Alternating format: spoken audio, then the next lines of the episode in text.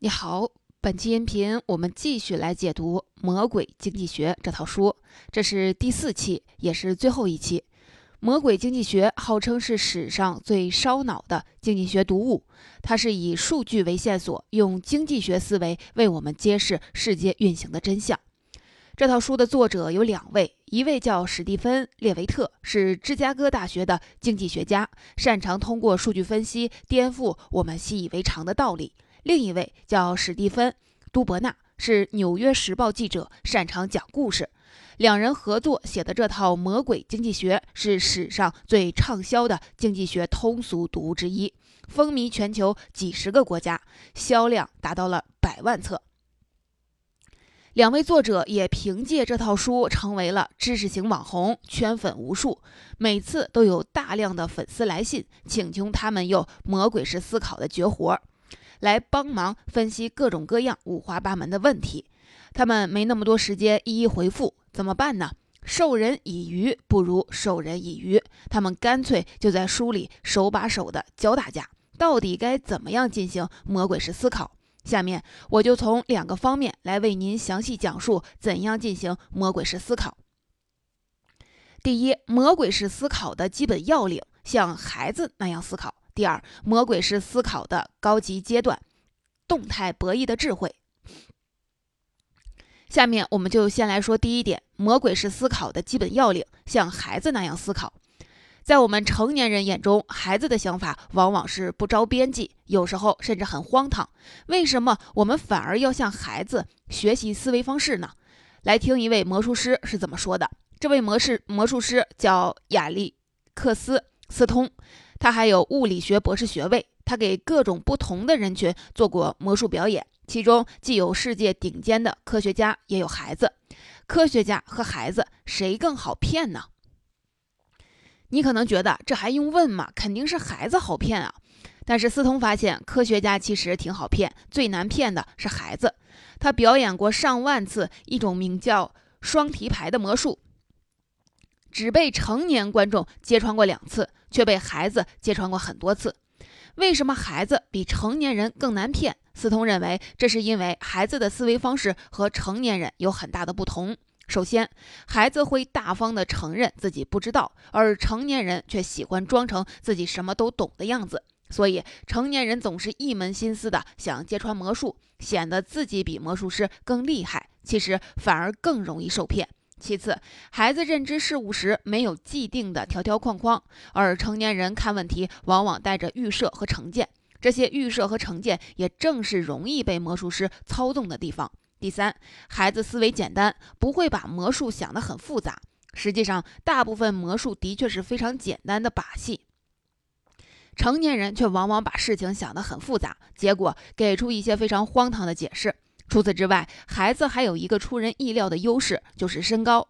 思通表演的大多数都是近景魔术。本来要让观众平视或者俯视的，而如果孩子身高太矮，只能仰视，就很容易看到魔术师在台面下搞的小动作。这几点综合起来，让孩子成为了最能洞察魔术师秘密的群体。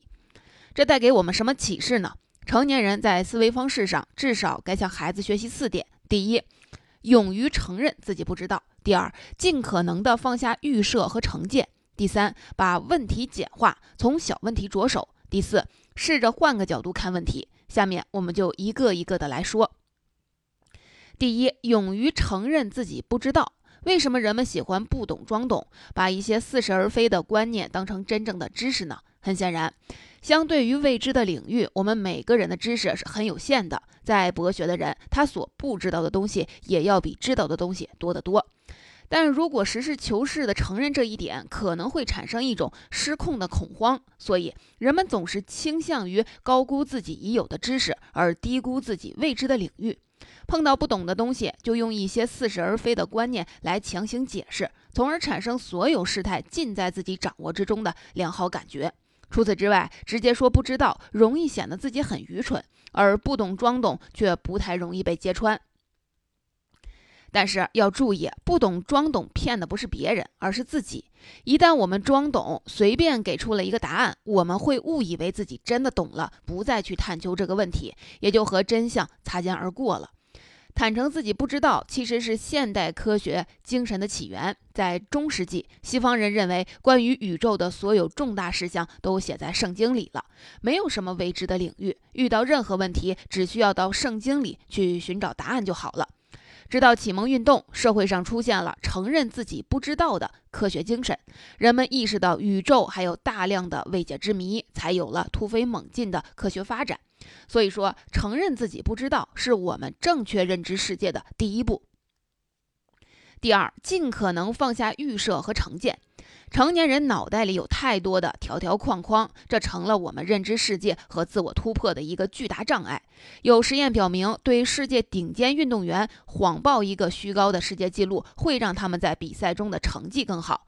在另一个实验中，研究人员要求自动车选手在健身自行车上以自己能够达到的极限速度蹬四千米，并把运动过程录下来，然后要求选手们看着自己上一次的运动录像，重复这个动。作，只不过研究人员按周调快了录像的播放速度，结果选手们能跟上这个比自己的极限速度更快的速度。所以有运动专专家说，对突破成绩而言，大脑才是最关键的器官，而不是心和肺。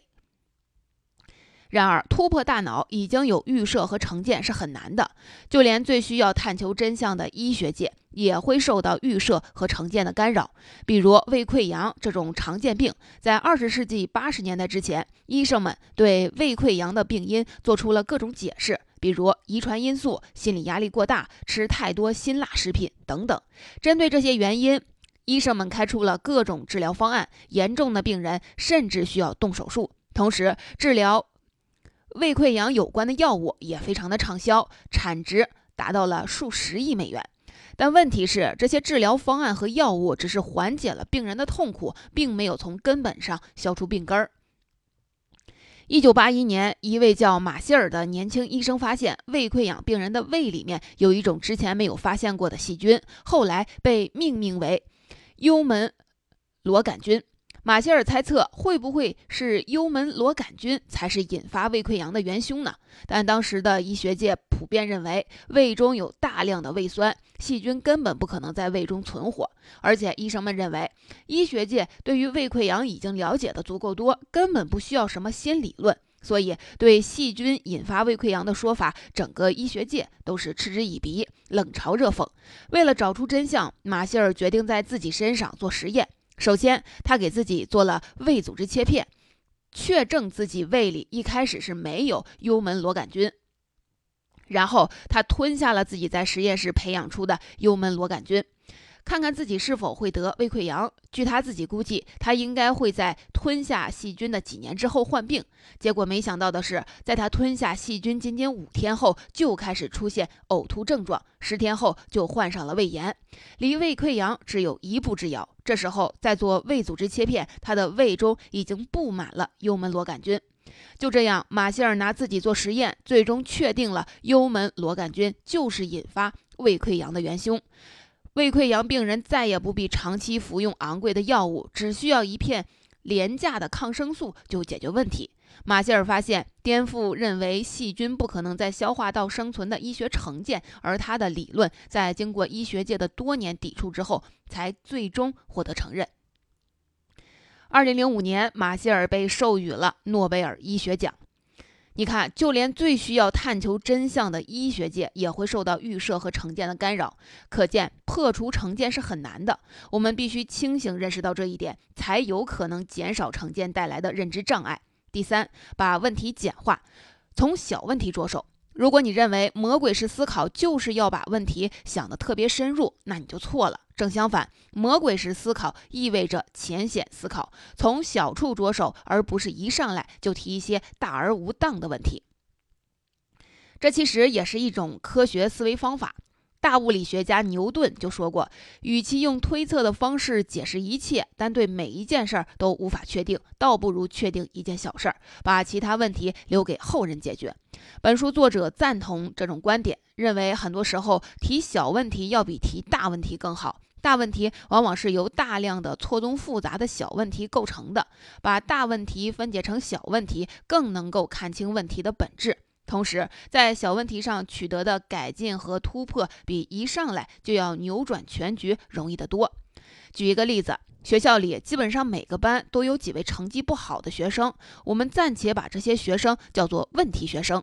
如果问，怎样提高问题学生的学习成绩？这就是大大问题，涉及到学生本人的智力、心理、性格以及家庭环境、学校环境、社会环境等等一系列的因素。但是教育学家们容易忽略一个很小的因素，那就是学习成绩和学生视力之间的关系。据调查，高达百分之六十的问题学生都有视力问题。其中的逻辑是：如果你看不清黑板，上课就跟不上，就更容易开小差，成绩落后就成了所谓的问题问题。问题学生解决问题的办法很简单，给这些视力有问题的学生配上眼镜就行了。在一个扶贫项目中，研究人员发现，中国甘肃的某所小学。大概有两千五百名孩子有视力问题，需要佩戴眼镜，但实际上佩戴眼镜的孩子只有五十多个。不戴眼镜的原因是多样的，可能是因为视力筛查不到位，可能是因为孩子担心同学的嘲笑等等。于是，研究人员做了一个对照实验，给这两千五百名孩子中的一半配上了眼镜，另一半孩子不戴眼镜。一年之后再看，佩戴眼镜的孩子比没有戴眼镜的孩子学习成绩提高了百分之二十五到百分之五十。一副眼镜才十五美元，相当于一百多块人民币，价值并不大，但是能完全改变孩子的学业表现。从小问题着手，往往能带来意想不到的效果。第四。试着换个角度来看问题，孩子因为身高很矮，只能从低处仰视魔术，反而能够看见大人看不见的东西。这足以说明变换视角的重要性。很多时候看似山穷水尽，但如果换个角度看问题，又能柳暗花明，取得意想不到的突破。书中举了这样一个例子：美国纽约每年都会举办一个大胃王比赛，名字就叫内森国际吃热狗大赛。比赛规则很简单，就是谁能在十二分钟之内吃下最多的热狗，谁就获胜。截至二零零一年，比赛已经举办了十几届，当时的最高纪录是十二分钟吃下了二十五又八分之一个热狗。这时出现了一匹超级黑马，来自日本的名不见经传的小林尊。他长得瘦瘦小小，看样子就像一个高中生。有参赛者嘲笑他说：“你的腿比我的胳膊还细。”结果小林尊在比赛中横扫全场，在十二分钟之内吃下了五十个热狗，将之前的最高纪录翻了一倍。后来小林尊更是蝉联了五届吃热狗大赛的冠军，又创下了一个纪录。小林尊究竟是怎么样做到这一切的呢？本书的两位作者出于好奇，专程采访了他。小林尊的秘密总结为一句话：换个角度，重新定义问题。他发现，仅仅像一般人那样去想怎样才能够吃下更多的热狗，对提高成绩是无济于事的。在短时间内要吃得更多，关键在于吃得更快。于是他变换角度，把问题聚焦于如何才能让热狗变得更容易下咽。这样一来，解决问题的办法就不一样了。在小林尊之前，几乎所有选手吃热狗都是这样一套流程：拿起来，塞进嘴里，从头嚼到尾，然后喝一口水送下去。小林尊为了让热狗更容易下咽，对流程做了改进。首先，他把热口掰断，一分为二再吃，这样等于是让双手帮助嘴巴提前做了工作，可以减少咀嚼的时间。其次，他也不把肉肠夹在面包里一起吃，而是两种食物分开吃，因为肉肠不用咀嚼，可以直接的滑进食道。最后，他也不是边吃边喝水，而是先把面包用温水浸湿了再吃，这样一方面节省了喝水的时间，一方面也让面包更容易下咽。正是这套完全不同的吃热狗流程，让小林尊在比赛中遥遥领先。从小林尊的例子中，我们可以看到变换角度来重新定义问题的重要性。以上就是为您讲述的第一个重点：魔鬼式思考的基本要领，像孩子那样思考。具体来说，我们成年人要在思维方式上向孩子学习四点：第一，勇于承认自己不知道；第二，尽可能放下预设和成见。第三，把问题简化，从小问题着手；第四，试着换个角度看问题。在掌握了魔鬼式思考的基本要领之后，下面我们就要进入魔鬼式思考的高级阶段了——动态博弈的智慧。这就是接下来要讲述的第二个重点。上面所说的基本要领是教我们如何的思考问题，而动态博弈的智慧则是教我们如何与坏人过招，斗智斗勇。别忘了，列维特最拿手的绝活就是抓坏人。他把这种动态博弈的智慧叫做“让你的花园自除杂草”。什么意思呢？简单说就是设一个局，让坏人自我暴露出来。那具体该怎么做呢？在书里，列维特先没说他自己是怎么做的，而是先给我们讲了一个家喻户晓的所罗门王断案的故事。所罗门王是圣经故事里面的人物。是以色列联合王国的国王，他特别善于断案。据说有两个妓女，她们住在一块儿。很巧的是，她们俩在几天之内各自生下了一个男孩，其中一个婴儿没多久就夭折了。这时候，两个女人都说活下来的那个婴儿是自己的孩子，并且为此撕破了脸皮，大打出手，最后不得不对簿公堂。这可怎么办呢？看着两个女人争吵不休，所罗门王不耐烦地说：“这样吧，你们别吵了，拿我的剑来，把这个孩子劈成两半，你们一人一半带回去。”其中一个女人立即对国王的判决表示拥护，而另外一个女人则大声的嚎哭，边哭边说自己不要孩子了，让对方把孩子带走。所罗门王一看，马上吩咐把孩子还给那个哭泣的女人。这个故事你肯定不陌生。孩子的真正母亲绝不可能看着孩子被活活的劈死，宁可把他拱手让人。所罗门王故意设下陷阱，让说谎的女人自动现身。这就是列维特所说的“让你的花园自动除草”的典型案例。再回来说列维特自己，既然列维特擅长抓坏人，那什么类型的坏人最难抓？当然是恐怖分子。安全部门一直面临一个难题，就是恐怖分子在发动袭击之前，你很难提前的辨认出他们。如何在茫茫的人海中找出那些隐藏极深的恐怖分子呢？这个艰巨的任务就交给了列维特。而天才的列维特竟然想到了一个办法，就是利用《魔鬼经济学》这套书的出版。给恐怖分子设了一个局，让他们自己往里钻。这到底是怎么回事呢？我们现在看到的中文版《魔鬼经济学》是一套四本书的套装，同时出版的。其实英文原版是陆续出版的，第二本和第三本之间隔了五年。在第二本书中，列维特提了这样一个问题：恐怖分子的银行账户有什么特点？也就是说，有没有可能利用银行账户上的异动、异常动态来提前识别出恐怖分子？在系统研究之后，列维特发现，恐怖分子的银行账户整体上有这样一个特征：第一，他们往往一次性的会存入大量现金，然后不定期取出小额现金，但是没有固定的月收入；第二，经常汇出或收到国际汇款，但金额比较小，不需要申报。第三，直接取现金比使用支票的比例高得多。第四，账户支出没规律，体现不了在支付正常的生活费用，如房租、按揭还款、保险费用。第五，联系地址经常变动等等。当然了，这些特征还是太粗糙。如果仅仅按这些特征去筛查恐怖分子，肯定会出现大量的误判，导致警力的浪费。根据以往的研究，那些自愿成为人体炸弹的恐怖分子，并不是我们通常想象的那样出身底层。恰恰相反，他们往往出身中产阶级，甚至是高收入家庭，而且受教育程度普遍偏高。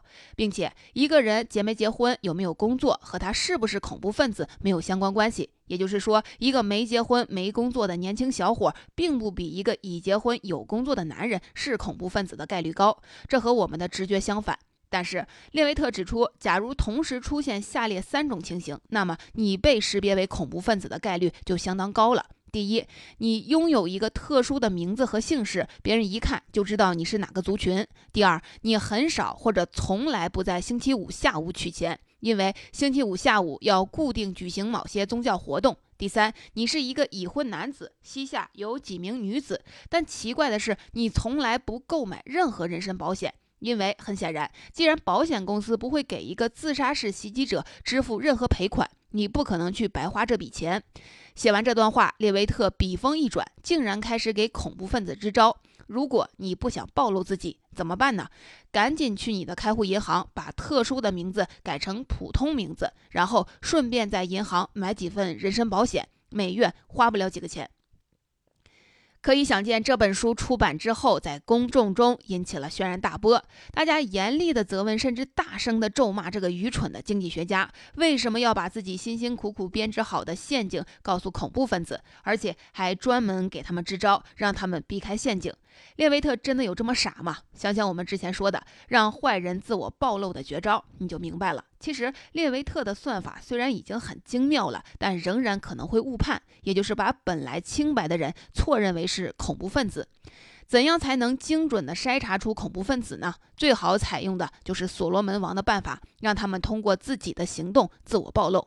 这里还有一个背景要说到，我们国内的银行经常代理销售各种保险。所以我们在银行买保险是常有的事儿，但是在欧美国家这种情况很少见，大多数人是通过保险经纪人或者直接去保险公司买保险。你想想，如果一个经济学家在自己的书中和媒体上宣传识别恐怖分子的方法，那什么人会忽然跑去银行买一些小额的人身保险呢？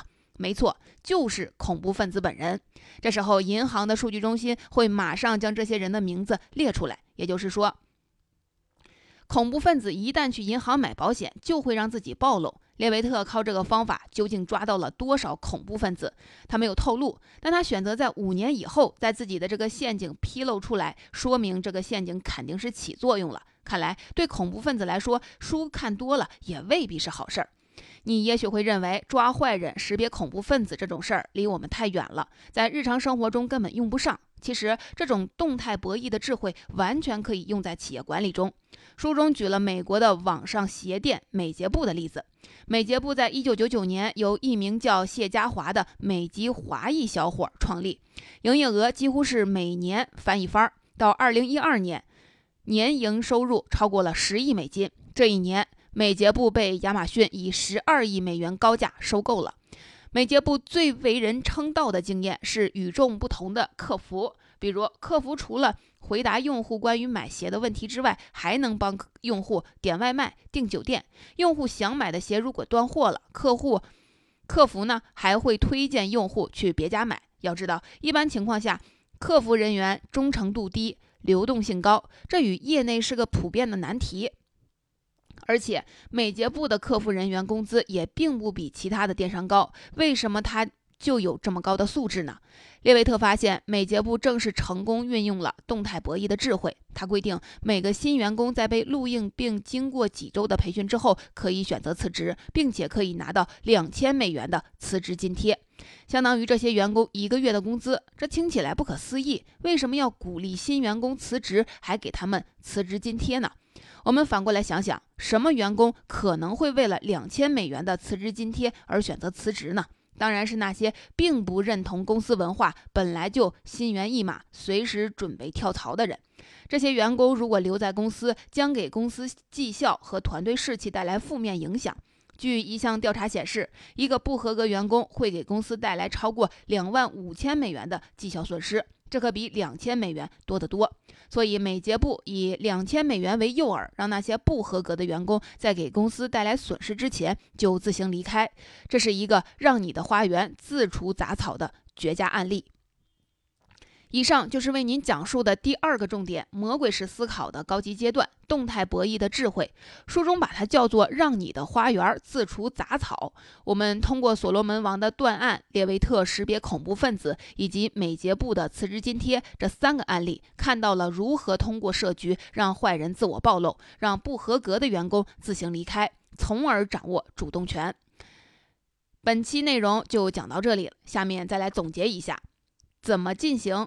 魔鬼式思考，第一，魔鬼式思考的基本要领，像孩子那样思考。具体来说，我们成年人要在思维方式上向孩子学习四点：第一，勇于承认自己不知道；第二，尽可能放下预设和成见；第三，把问题简化，从小问题着手；第四，试着换个角度看问题。第二，魔鬼式思考的高级阶段，动态博弈的智慧，书中把它叫做“让你的花园自除杂草”。我们通过所罗门王断案、列维特识别恐怖分子以及美捷布的辞职津贴这三个案例，看到了如何通过设局让坏人自我暴露，让不合格的员工自行离开，从而掌握主动权。